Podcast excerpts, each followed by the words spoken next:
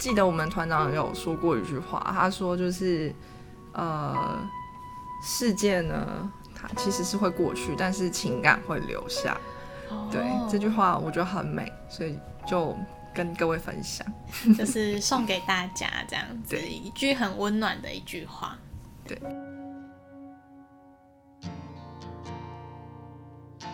欢迎收听假桃乐之爱放心聊。假桃乐之爱放心聊是由劳动部假桃乐学习主题馆所提供的 podcast 平台。在这里，我们将会邀请职爱咨询师一起来聊聊职爱日常、职场困扰，也会邀请各行各业的职人分享属于他们的职爱故事。希望透过节目的陪伴，打造你的职爱地图，让我们成为你的职爱 GPS。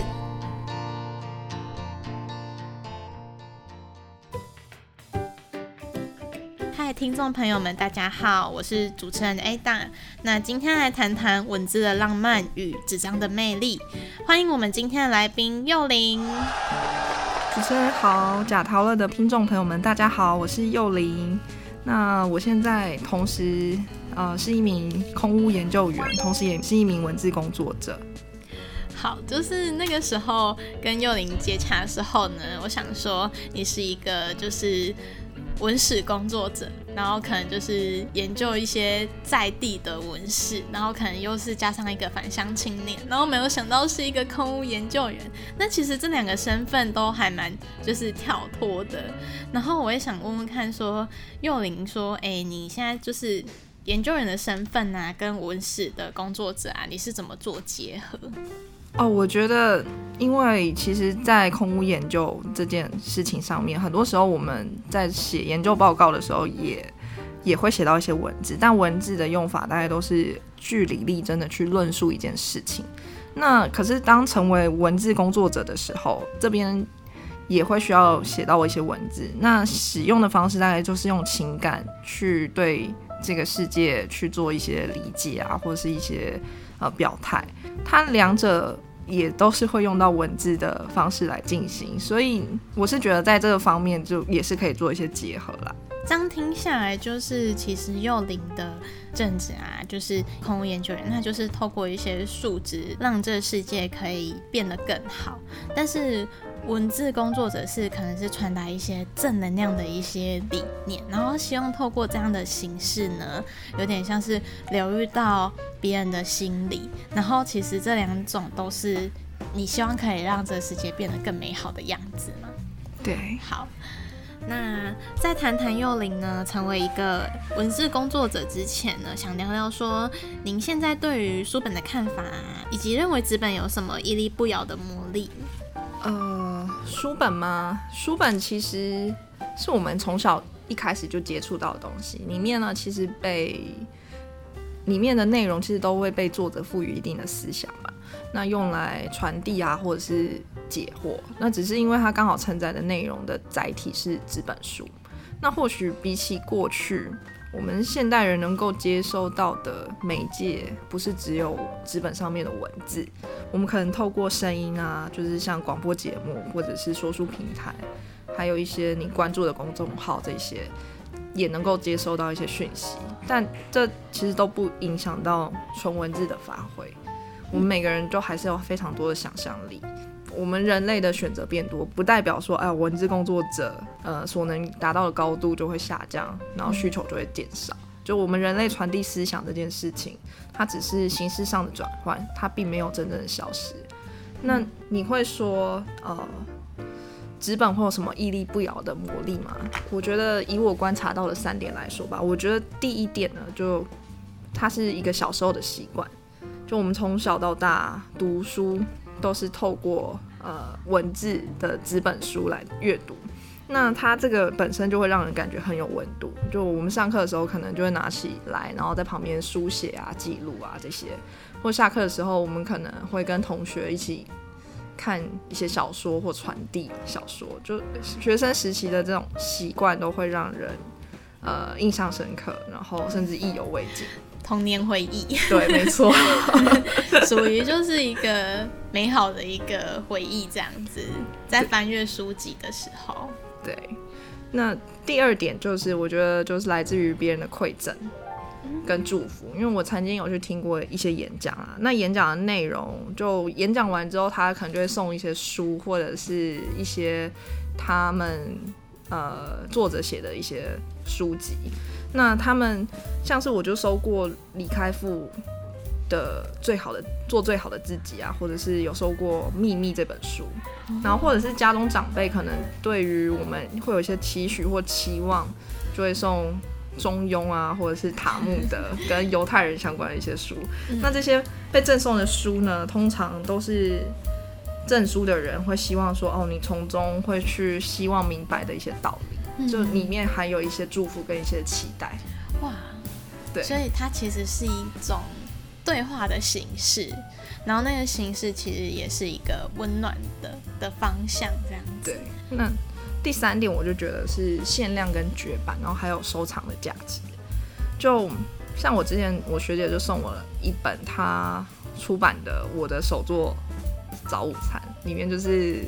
记录着各式各样的早餐的一些做法、料理的一些做法。那你会说这这本书有什么样的价值吗？是因为他在书本上多了签了他自己的一些作者的名字啊，或还有写了一些祝福语，他可能写了就是哦愿你一切都好啊，然后什么什么顺利这样子。那我就觉得哎这本书就多了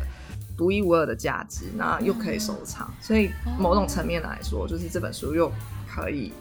呃拿来收藏。了解，而且又是学姐亲自在上面写的一些就是话语，是专属于你的，所以就会变成是一个属于你的独一无二的一本书，这样。对，而且这本书我收的很有诚意，就是因为这本书就是他自己出的，我就觉得说啊，他自己出，然后又又在上面又写了一些祝福语，就觉得这个这本书的意义就蛮大，就是意义更重大了，这样。对，所以我觉得这三点啊，就是习惯，然后。来自于他人的馈赠，还有限量绝版这件事情，本身就足够让纸本产生了非常大的魔力。了解，那就是你会对于电子书呢是有什么样子的一个想法呢？纸本书啊，跟电子书啊有什么差别吗？电子书吗？呃，我觉得电子书它给人是有一种可携带啊、方便性，然后跟快速查阅的这种特性。那你可以想象，就是你今天进入图书馆，你要找寻书籍，那你透过透过电子书，你就可以透过一些关键字，就可以立即知道说，哦，我们可以当周或者是本月推荐了一些什么什么样的书。嗯，那我们就可以去透过电子书，就可以很立即的、快速的知道这些讯息。那纸本书。你要去图书馆，呃，去查阅的话，可能也是需要一点时间，或者是在很多图书馆里面就并没有被收藏到，你就找不到这本书。那电子书给人的感觉就是可以非常快速跟方便了。那它对于纸本书来说，我觉得就比较少了一点温暖吧，而且它也不太好记录。对，很多时候可能就你如果要记录的话，就只能用画线啊，或者是截图的方式来进行的。了解，就是相较于纸本书来说，电子书它是一个比较快速可以获得到资讯的一个东西，因为相较它搜寻也比较方便。但是如果是要收藏或者是有温度的话，它就会比较是没有那么急纸本书籍。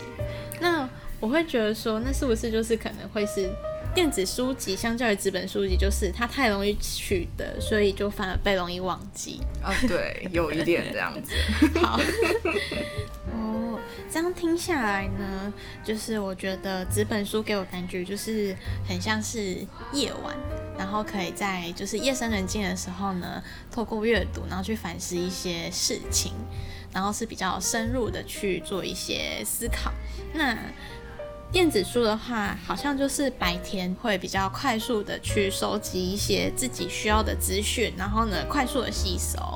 然后会觉得说，好像白天在黑夜啊，是人每就是都是不可或缺的，所以其实他们两个有点是相辅相成的概念。呃，对，没错，就是文字的载体这样子。嗯。那坚持呢是一件难能可贵的事情，所以就想问问看幼玲说，是什么契机开启你的写作之路？呃，如果说要说到契机嘛，就大家记不记得，就是从小到大我们在学校其实都有写日志啊，或者是这种周记的习惯，就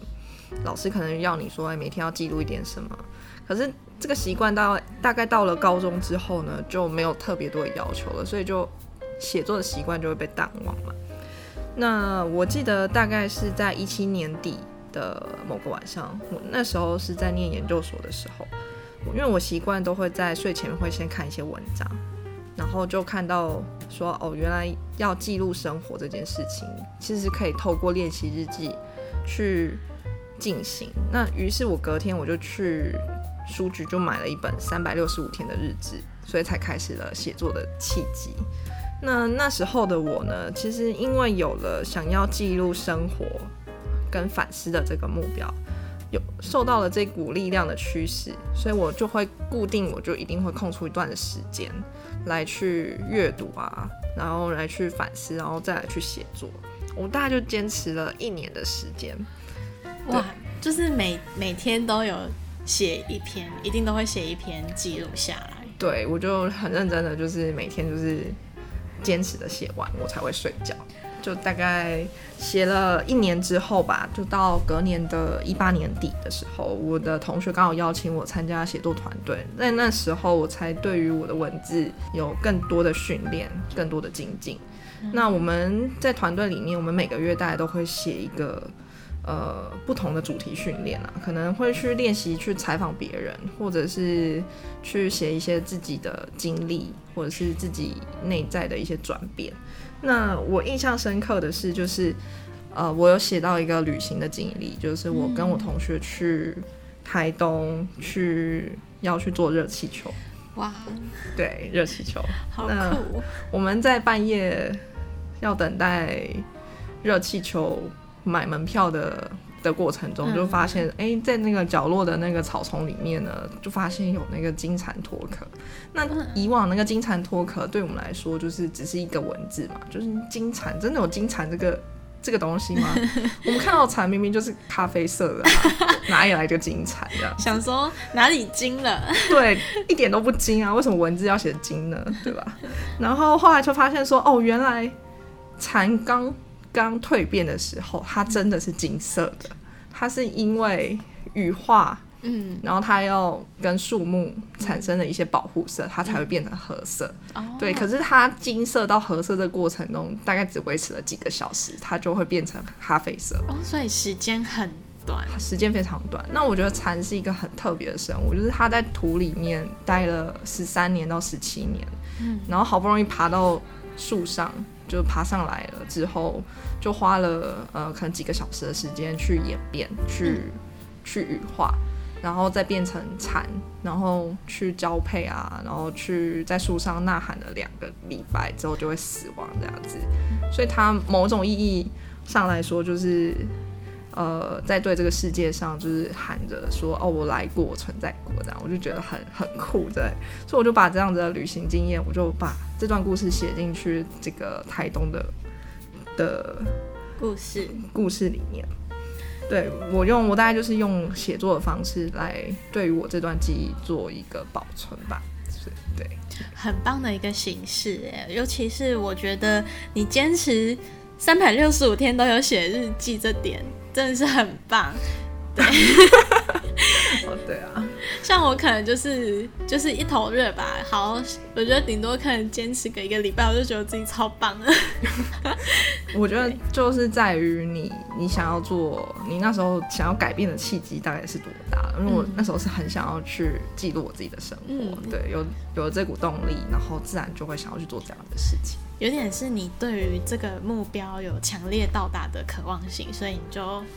就是坚持了下去。对，然后加上又因缘际会，现在就是加入了一个团队，更深刻的体会到说，原来写作这个东西是真的是可以记录，然后记录的同时又是可以就是传递一些不一样的能量给大家，这样。对对。那我也可以稍稍跟幼林分享一下，我其实也是蛮喜欢阅读的，但是我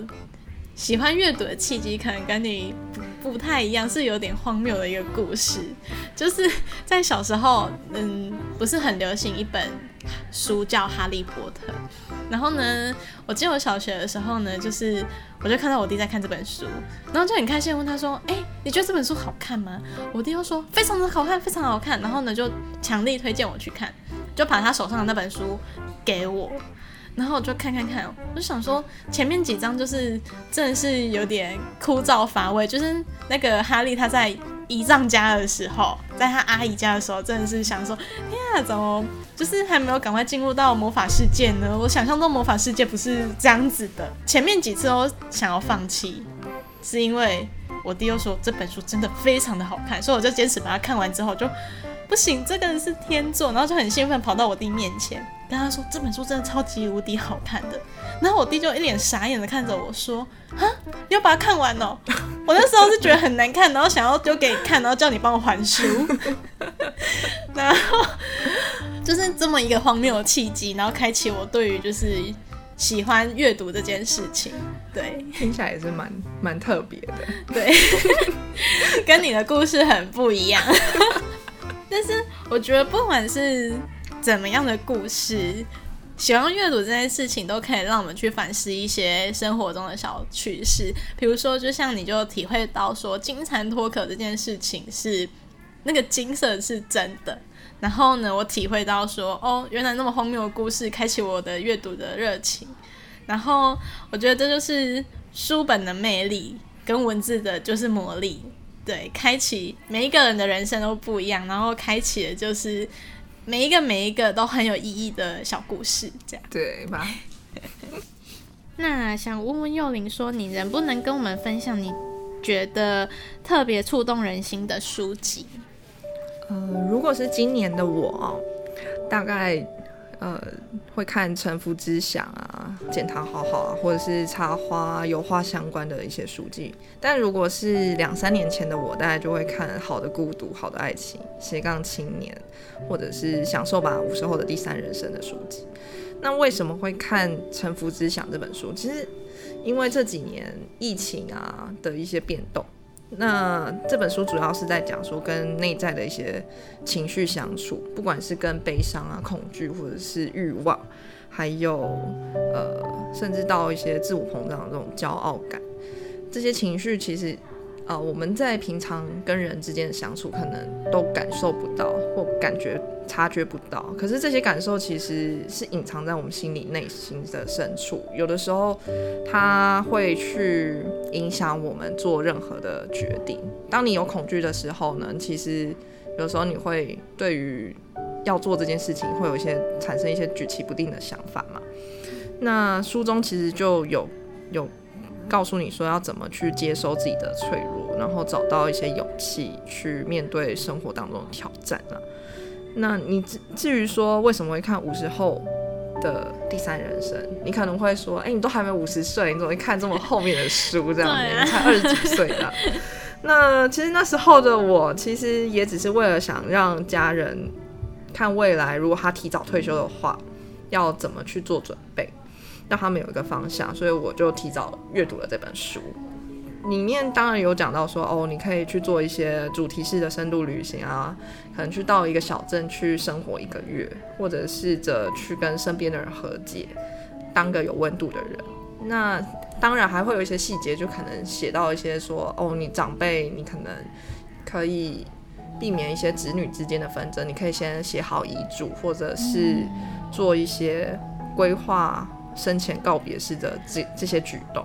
那其实目的呢，其实也是让他们学习把自己的人生重心放回自己的身上，因为我们在成长过程中，父母其实已经把很多的心力都放在我们身上了，就觉得说，哎、过了五十岁，其实他们也该逐渐的把一些生活重心拉回到他们自己身上去，过他们自己想要过的人生，就不要再过多的担心小孩的问题。所以我会觉得说，哎、我其实说了这么多，就是你会说哪些触到底才是触动人心的书籍？我会觉得，就是人只要在不同的时间点那你就会出现的那个时间点的书了，你会想要去看的书。了解，对，就是有点是像书，哎、有点像缘分那种感觉，就是时间到了，你就会拿到适合你自己的书了。对，对啊，不是有一句话说，就是当学生准备好了，老师就会出现嘛。就其实当你明白了你心中想要问的问题的时候，那你自然而然你就会找到你想要阅读的书。然后解答就在里面，就在书里面这样。对对对，有时候其实透过书可以知道一些答案了。解。那其实我觉得，像刚刚幼林分享的两本书啊，就都还蛮有感触的。一本就是《沉浮之想》嘛，然后我觉得其实可以透过就是阅读啊，去深思跟了解自己，还有去反省一些可能情绪面的东西，然后有所觉察。我觉得这这点呢，真的是还蛮好的。但是这种东西好像就是可能是比较像是阅读才有办法去理解的吧。对对，因为他阅读，我觉得带给人的感受是，他是好好的去跟自己对话，然后好好的去思索，然后再来就是你提到说五十后的享受吧，五十后的第三人生这本书，就是有点是说换位思考的去看说。就是另外一个年龄层的长辈们是怎么样子的一个想法的那种感觉，那我觉得这也是书本带给我们的魅力，对，很有趣。那想问问幼玲说啊，你是怎么维持自己的写作跟阅读习惯的？呃，我觉得在回答这个问题之前呢，我们就要先思考让自己变得更好这件事情。就我们人呢，总是要先有个远大的志向，然后你再去谈，呃，你要什达成什么样的目标，跟如何去实践它。所以在一开始，我其实对于能够坚持写作这件事，我只是也想着简单的想着说啊，要让自己活得清楚明白的这个这个想法，然后才开始有了目标。那那时候的目标是定在说哦，每天写日记这件事情，就是将每天呃觉得生活当中发生的有些有趣的事情给记录下来。嗯，这件事情，我我就觉得说，哎、我能够做到这样子，我就觉得，哎、能够坚持写作。那你可能会觉得说，哎、这是一个将写作，然后慢慢发展写作兴趣，慢慢发展成卓越的一个过程了。一开始想让自己变得更好的这个初心，我觉得到现在始终没有变。就是你当你坚守这个初心，你自然而然就会产生出哦，我想想让自己活得清楚明白啊，想用文字的方式去记录生活。那你有了这些信念之后，呃，你自然就会支持你持续写作这个习惯。像刚刚我们所说的，其实阅读呢，它是能够让自己进行一个比较深思的一个举动，然后去跟自己对话，然后同时也可以更加理清说，成为最好自己的样子呢，呃，是一个什么样子的一个想法还有概念。对，呃，你会说，哎、如何维持阅读的习惯这件事？那我对于这句话的理解就是，呃，我我会想要透过阅读来找寻答案了。为什么会这么讲呢？就是因为我们人年轻人常常遇到生活当中的困难，嗯你就会产生十万个为什么嘛。嗯那如果你将十万个为什么化转化成现在年轻人的一个用词，就大概就是傻眼猫咪，就哦无眼薯条，然后还有怀疑人生，就是，但它同等都是十万个为什么这样。对，你会发现就是随着年纪的增长呢，我们生活当中的难题，就有时候不是透过周遭的人就一定能告诉你说这件事情到底要怎么做会比较好。嗯所以反而捷径是在于说，哦，你透过阅读别人的作品或阅读别人的一些思想、呃经验谈这些，你才能找到一些你想要的答案。所以有时候阅读对我来说，就是是一个找寻答案的一个过程。让你的人生不再怀疑，薯条要会加盐，然后猫咪不会再傻眼。对，对所以你说你的阅读习惯怎么养成？就我觉得你当你想要去找寻这些答案的时候，你自然就会去阅读更多的东西。就是好，时机到了，这些就不会再发生这样。对啊，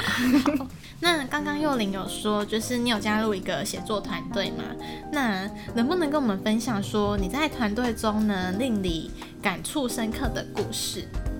嗯，我来讲讲关于出版过程这件事情好了。其实，在一九年的九月呢，我们那时候团队面临说啊，我们这本书要不要出版这件事情，有做了一次讨论。那我们的时间大概那时候也压缩到只剩下两个月的筹备期，就是在九月份的时候，就是讨论说，哎，我们今年底如果要出版的话，但是压在十一月的时候就要出版，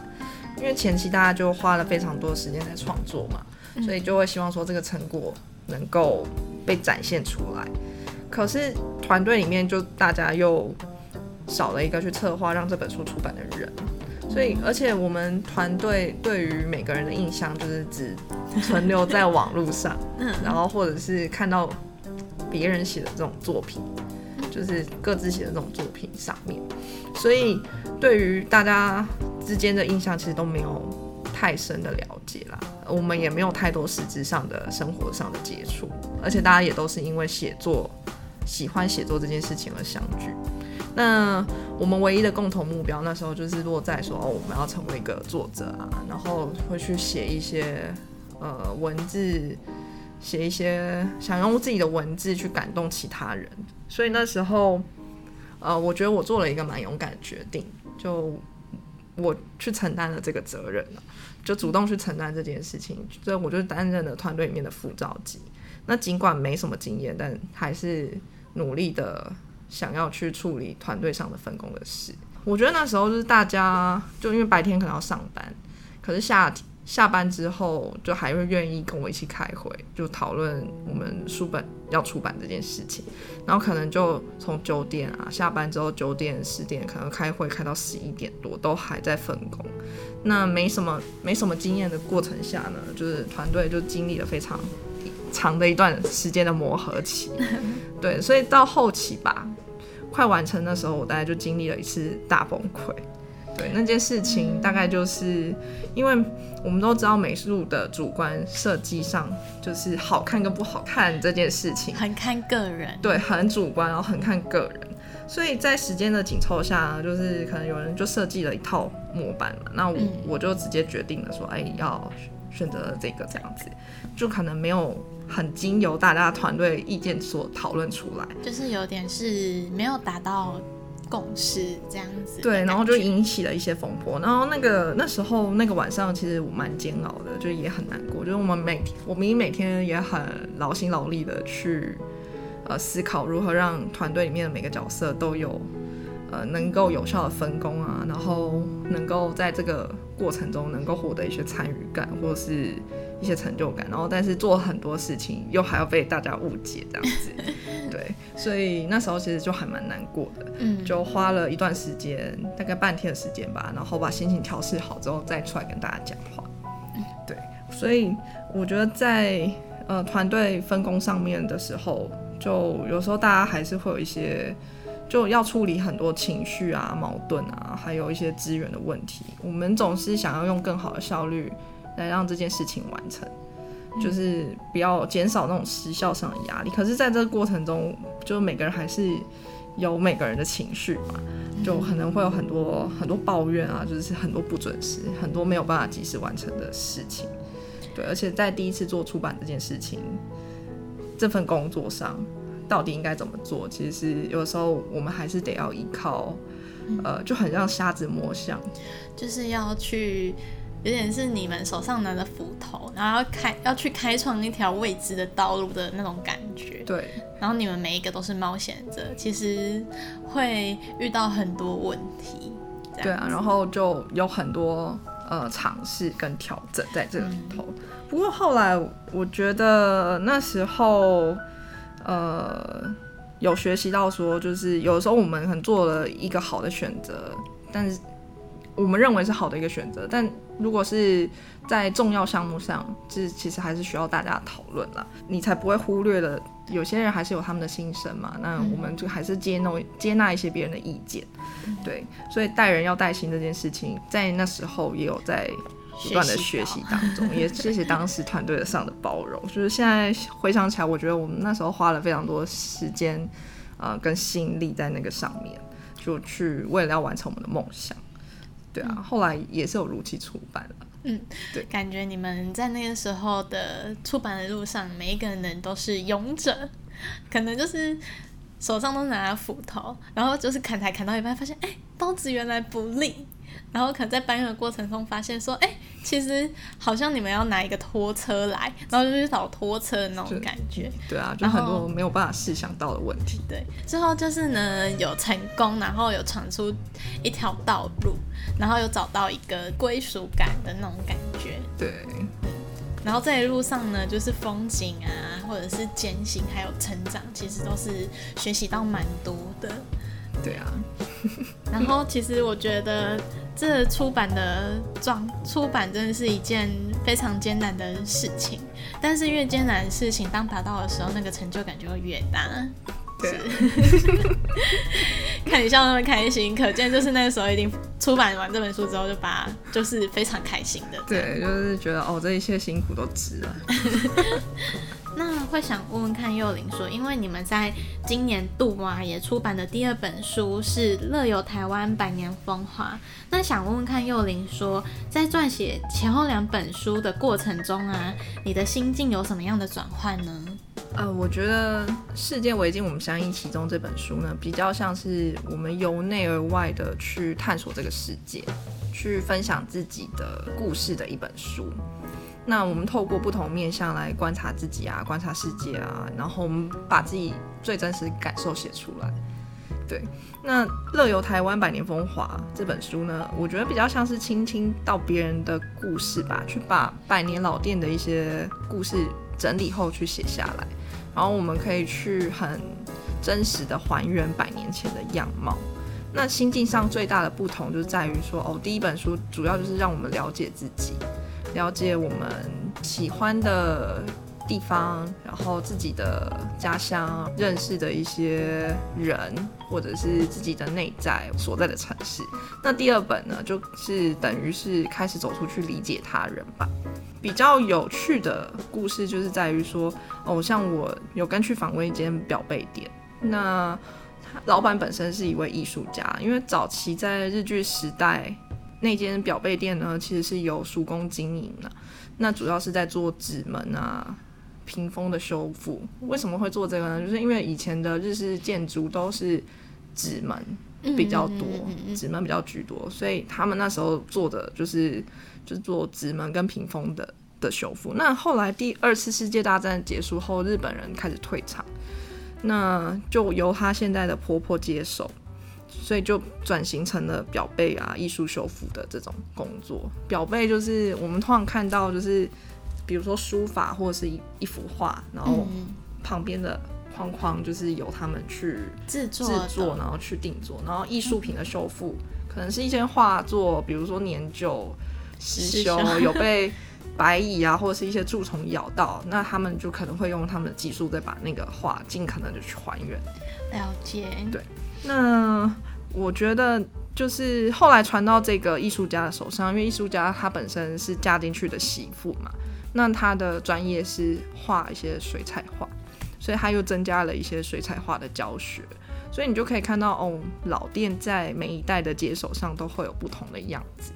那我觉得就是能够做这种，就能够把这样的故事，每一代不同的故事，把它写下来，去记录下来，这件事情本来本来就是一件很温柔，然后有意义的一件事情啦。就是有点是透，不仅是透过文字去撰写，然后也从中去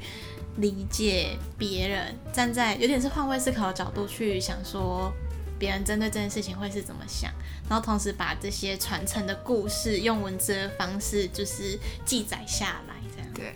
很棒，我觉得很酷哎。所以在这本书当中呢，我们也会看到更多台湾的百年老店在里面，对啊，我们记录了全台大概五十间的百年老店吧。那真的还蛮多，的。就是大家有空可以去看看《乐游台湾百年风华》这本书。而且它也是变相的一个旅游手册啊，看完之后呢，就可以去那边玩，对啊，然后呢，就可以顺便就是可能跟朋友们说明就是背后的故事，这样对，可以来一场深度的旅游探索。嗯，书本在撰文是一个课题嘛，那后续的宣传又是另一个关卡。那想询问说，幼林啊，在宣传行销的时候啊，有没有遇到什么特别的经验？然后自己是如何去克服的？呃，其实我们一开始在书本的预购期的时候，我们大概就可以知道这一期的书到底销量好不好。那你当然，你看到如果销量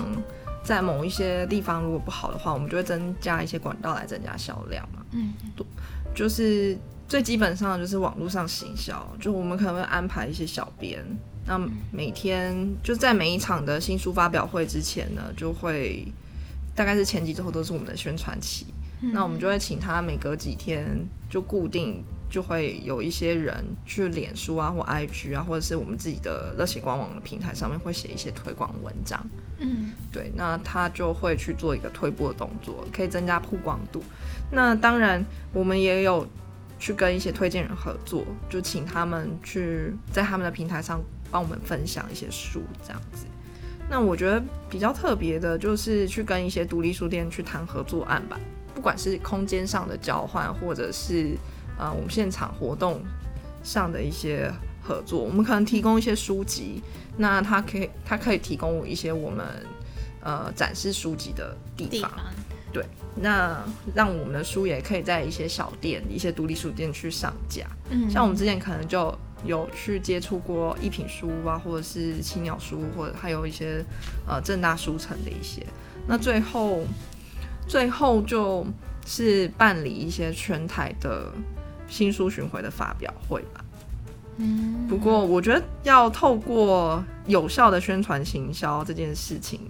你要先锁定主要目标客群，它才能达达到一个比较好的成效。哦，可能是像《乐游台湾百年风华》这本书就比较适合，可能比如说，呃，喜欢旅游、旅游或者是喜欢文化。然后喜欢美食或者喜欢一些手工艺的人，他就会去阅读这本书。喜欢故事小店那种的年轻人这样子，或者是一些文史工作者这样。对，觉得在这之中呢，就是肯定是有一些比较辛苦的一面，但我觉得可以一一去克服，觉得是一件很棒的一件事情。对，就等于是说，你为了想要把这本书的好的。能量跟好的故事分散出去，所以呢，就是坚守这个信念，所以你们想尽办法去做一些推广。对啊，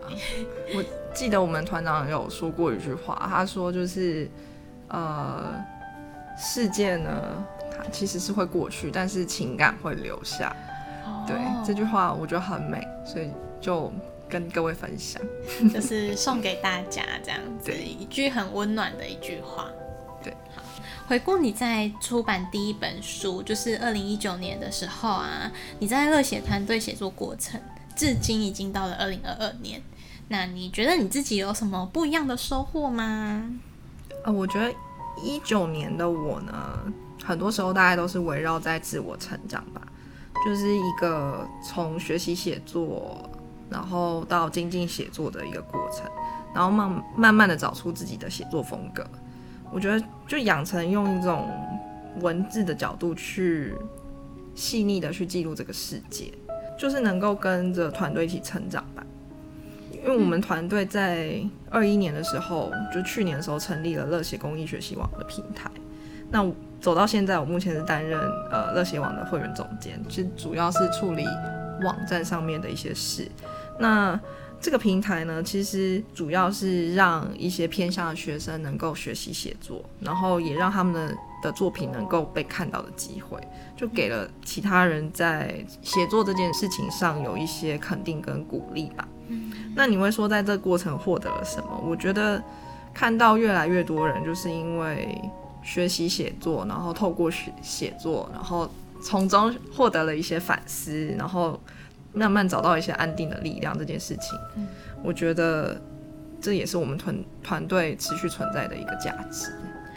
对，嗯，发散一些不一样的故事，同时创造出很不一样的连接。对对，像说你们有一个网站嘛，然后呢是让偏向学生去学习写作，那他们就同时会知道说，哦，原来他学习国字、国文。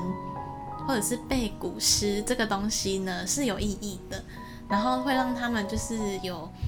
就是等于是说为他们就是创造一个兴趣，然后那个兴趣是可以让他们的未来有不一样的世界，对，然后我觉得这个非常的有意义，嗯，对。那我在想问说，因为其实幼龄也有另外一个身份，就是空屋研究员嘛。现在又有热血里面就是持续的写文章，然后加上又是网站的管理员。那想问说，那你平常呢是怎么分配你的工作啊、写作啊，还有休息的时间？呃，我觉得就白天还是就是以正职正常上班为上班吧，但是我会利用一些琐碎的空档去。看故事、阅读啊，或者是可能会看一些公众号啊，或者是科学类的文章。对，我觉得就是帮助自己多吸收不一样的观点吧，嗯有趣的观点啦。就很多时候，就是你的写作的灵感是来自于，就是你有多少的输入，你就会有多少的产出嘛。那写作灵感会来自于日常的呃阅读啊，或者是日常的刺激或日常的发现这些。然后我会很喜欢在一天当中的晚上。就是看完书或者是阅读完一些文章之后，就开始写日记。因为睡前我觉得是更能去反思跟回顾，当然也比较安静啊，然后也很适合沉淀。嗯，对。那如果是要完成某一些议题的写作的话，我觉得在一开始可能思绪还很混乱的状态下，就你不知道怎么样下笔的的情况下，我通常我都会习惯先画一个心智图。对，然后再从中去发散不同的知识点，就是连接成呃线啊，然后勾勒出不同面相，然后再写出一个具体的的的想法。对，有点像是点线面体的一个过程，会阶段的分批的去改写文章，然后慢慢的去收敛整个文章，可能会花好几天才会完成一篇呃比较代表性的作品了。哦。但是其实不管是阅读还是写作，对于你来说呢，它都是在晚上去进行的，就是比较是安静的一个时刻。透过这样的形式去把你一整天的思绪，可能还有一些情绪去归零，然后呢，同时去厘清说可能这样的想法啊，或者是情绪的一些渊源是什么。然后可能睡觉，隔天又是一个美好的一天，这样。就是人总是还是需要有沉淀的时候，对，有点是释放一些压力跟能量这样子。对，对，这也是一个蛮不错的方式，就是等于是说你是运用一些熟睡的时间，然后在睡前的时候呢，完成阅读跟写作。嗯嗯。最后啊，我想要就是请。幼龄给在朝这条路上前进的朋友们一些鼓励的话语跟建议，然后还要让他们就是拥有追寻这份梦想的勇气和热情。我其实很喜欢一句话，因为我自己本身也在做研究，所以我要跟大家分享这句话，就是做研究的人呢，世界很小也很大，小到研究室，大到全世界。就这句话呢，就是我们其实很容易透过围观的角度去摸索这个世界带来的有趣。就因为我们人有非常多的想象力嘛，我们其实只要透过我们的想象力去观察这个世界，你自然而然就会写出动人的文章。当然，你也要找到你自己内在真正的渴望，你才能在文字这场这条道路上走得长久。最后就是要跟大家分享，就是英国文学家培根曾说的一句话，就是阅读使人丰富，那谈论就会使人成熟，那写作就会使人精确。所以，我希望我们在写作这条道路上呢，你只要都能够保有对这个世界的好奇心，那你自然就会越来越好。今天谢谢幽灵跟我们分享，如果有任何的想要听的。观众朋友们，就是也可以去找找看幼龄的那两本书，然后翻出来阅读。那文字呢，富含无限的能量与想象。那期望透过这份强大的能量呢，延续故事。不论故事中的人物经历为何，都是自己的主角。只要还有翻阅的动力，就拥有创造可能的机会。愿每个人呢，都能够找到生命的归途。下一集在五月二十五日播出。工作和私生活可以平衡吗？你也有这样的烦恼吗？选一句人生切割术，以分割工作和私人的记忆为主题，来探讨现代人在工作与生活中常常陷入迷茫和挣扎。若有能将两者分割的技术，人们能在生活中取得平衡吗？或是延伸出更多意想不到的问题呢？欢迎大家关注我们的官网及报名我们的课程，当然也要持续收听我们的 podcast 节目。接下来会有课余小教室，可以敬请期待哦。讲下喽，大家听下来讲下，讲课喽！大家一起学课语。本集贾陶乐课余小教室要学的是：群山知鸟音，群水知鱼性。近山知鸟音，近水知鱼性。群山知鸟音，群水知鱼性。比喻对某件事有丰富的阅历之后，自然造诣精深，成为内行。如果你喜欢今天的节目，欢迎到贾桃乐粉丝专业留言分享你的直癌大小问题，也可以发文分享您的收听感想，并 #hashtag 贾陶乐，让更多人一起来关注直癌。贾桃乐放心聊，我们下次见。